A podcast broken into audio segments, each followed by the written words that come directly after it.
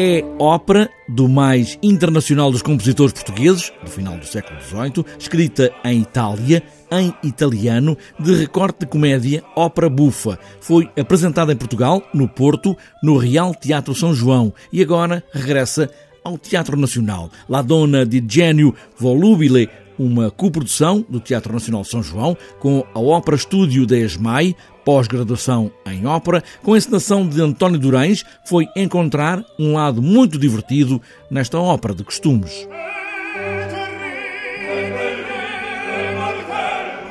Acontecem muitas peripécias na ópera, ela é muito divertida. Do ponto de vista cênico, tem um potencial cênico incrível, eh, muitíssimo maior do que aquilo que nós, a priori, Uh, especulávamos que tivesse, pensávamos que tivesse. Uh, na verdade, esta é uma, uma obra que, de que não, não há registros áudio, por exemplo. Uh, não há registros vídeo.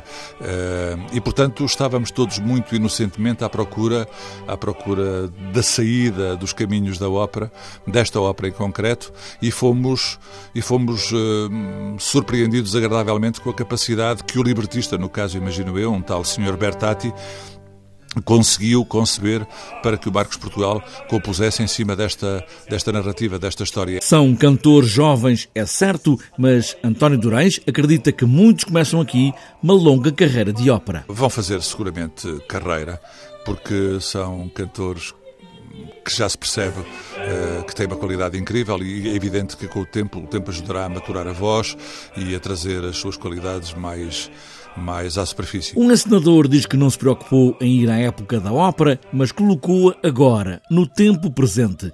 Uma condessa, com um espírito muito volúvel, fica indecisa entre quatro pretendentes. E é tudo o que pode motivar essa indecisão está aqui nesta ópera. Ela vai ficar tão volúvel como era no início. O mundo gira e avança, como aliás se canta num dos momentos quase finais da ópera, mas a volubilidade da Condessa é essa é imutável, mantém-se imutável na sua volubilidade, na sua indecisão, na sua não escolha, digamos assim. Uma ópera que chega a muitos ouvidos, mesmo para aqueles que não ouvem habitualmente ópera, por momentos até podemos escutar na plateia alguém a trautear uma melodia desta ópera, escrita para um soprano, com o protagonismo todo e a volubilidade da condensa.